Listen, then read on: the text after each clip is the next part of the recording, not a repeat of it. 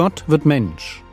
Leben und Lehre des Mannes, der Retter und Richter, Weg, Wahrheit und Leben ist.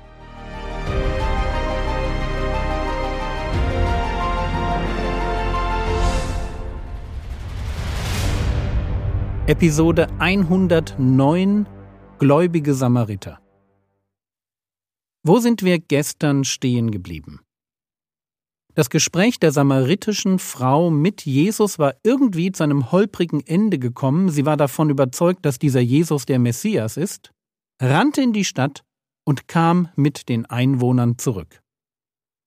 Johannes 4, Vers 30 Sie gingen zu der Stadt hinaus und kamen zu ihm. Jetzt steht also eine Gruppe Samariter vor Jesus. Allerdings wissen wir nicht, was Jesus zu diesen Samaritern gesagt hat. Johannes überliefert uns nur ein Gespräch, nämlich das mit der Frau.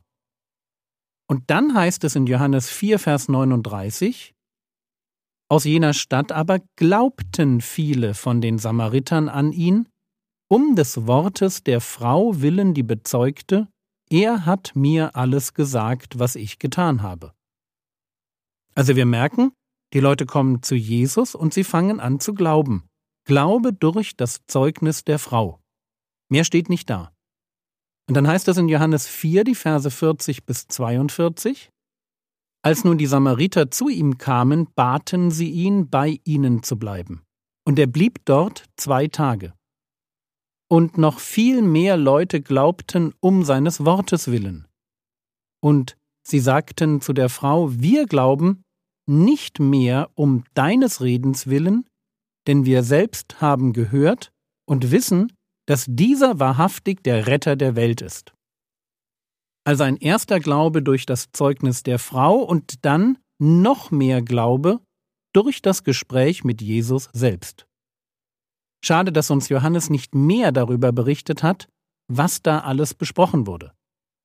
Aber es hat gereicht. Die Samariter aus Sychar erkennen in Jesus den Retter der Welt. Das, was hier passiert, nennt man heute Erweckung. Erweckung bedeutet, dass viel mehr Menschen als üblich zum Glauben an Jesus finden. Und wenn ihr euch gestern gefragt habt, warum Jesus von dem einen Gespräch mit der Frau so begeistert war, dann hat das damit zu tun, dass er nicht nur die eine Frau gesehen hatte, sondern an ihrer Art und ihrem Fragen irgendwie auch mitbekommen hatte, dass die Einwohner von Sycha vorbereitet waren, vorbereitet waren, dem Messias zu begegnen. Und als dann die Samariter zur Quelle kommen, einfach nur weil die Frau die Frage in den Raum geworfen hat, dieser ist doch nicht etwa der Christus? Dann illustrieren die Samariter, mit ihrem Interesse an Jesus. Das Prinzip, das wir schon aus Johannes 3 kennen. Johannes 3, die Verse 20 und 21. Denn jeder, der Arges tut, hasst das Licht und kommt nicht zu dem Licht, damit seine Werke nicht bloßgestellt werden. Wer aber die Wahrheit tut, kommt zu dem Licht, damit seine Werke offenbar werden, dass sie in Gott gewirkt sind. Merkt ihr? Zwei Sorten von Menschen. Die, welche das Licht hassen und die, welche das Licht lieben. Die, welche zum Licht kommen und die, welche sich verstecken. Und die Samariter sind solche, die hingehen. Sie haben Interesse. Sie wollen wissen, was an diesem Jesus dran ist. Und sie haben keine Angst davor, dass er ein paar Dinge ans Licht bringen könnte, auf die sie nicht so stolz sind. Ja, sie wussten, dass es so kommen würde. Er hatte es doch bei der Frau getan. Und er muss es im übertragenen Sinn bei jedem Menschen tun. Erst muss ich mir meiner Kaputtheit bewusst werden. Dann lasse ich den Klempner dran. Erst muss ich zugeben, dass ich krank bin, dann suche ich den Arzt auf. Wisst ihr, es ist nicht schlimm, wenn Jesus die dunklen Seiten eines Lebens bloßstellt.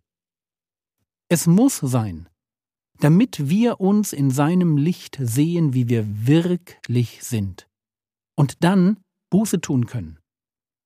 So wie der Psalmist es auf den Punkt bringt.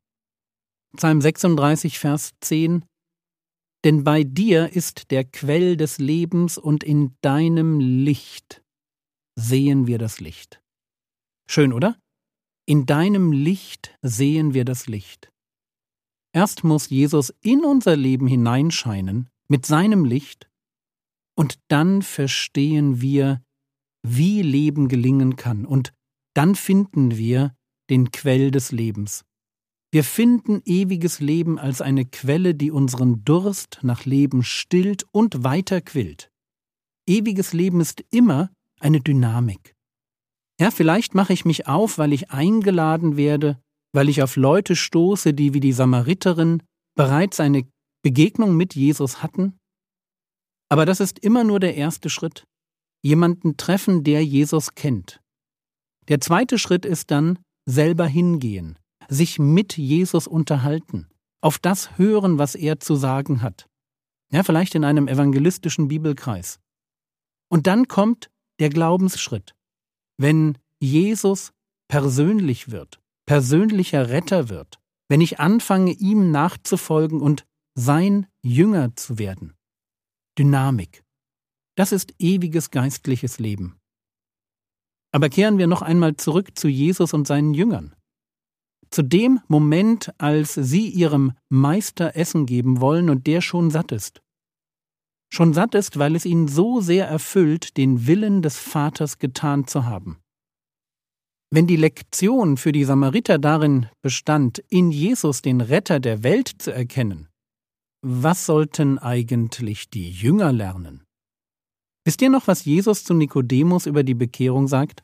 Bekehrung ist eine Geburt von oben. Jemand muss zweimal geboren werden, nämlich aus Wasser und aus Geist.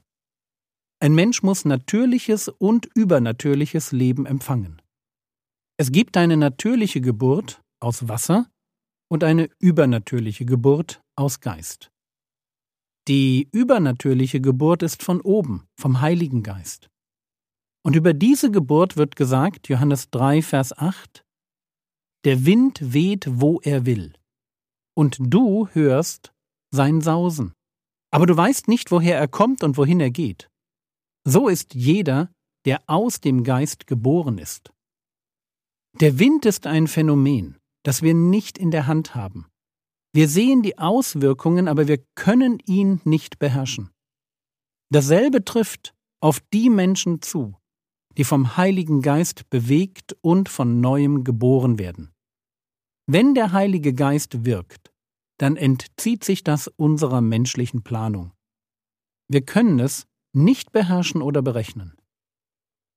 Und genau dieses Thema spricht Jesus jetzt bei seinen Jüngern an. Die Jünger wundern sich darüber, dass ihr Rabbi mit einer Frau spricht. Aber sie tun das nur, weil sie sich nicht vorstellen können, dass genau diese Frau Auslöser für eine Erweckung unter den Samaritern sein würde. Ich weiß nicht, ob sie überhaupt damit gerechnet haben, dass irgendein Samariter jemals anfangen würde, an den Messias zu glauben. Eigentlich kann ich mir das überhaupt nicht bei Ihnen vorstellen. Sie sind es so gar nicht gewohnt, außerhalb der Box zu denken. Aber genau das ist es, was Gott von uns erwartet. Dass wir offen bleiben für das Wirken des Heiligen Geistes, offen bleiben für seine Gedanken und seine Führung in unserem Leben. Ja, sogar offen dafür bleiben, dass er auf völlig überraschende Weise wirkt. Aber dazu morgen dann mehr.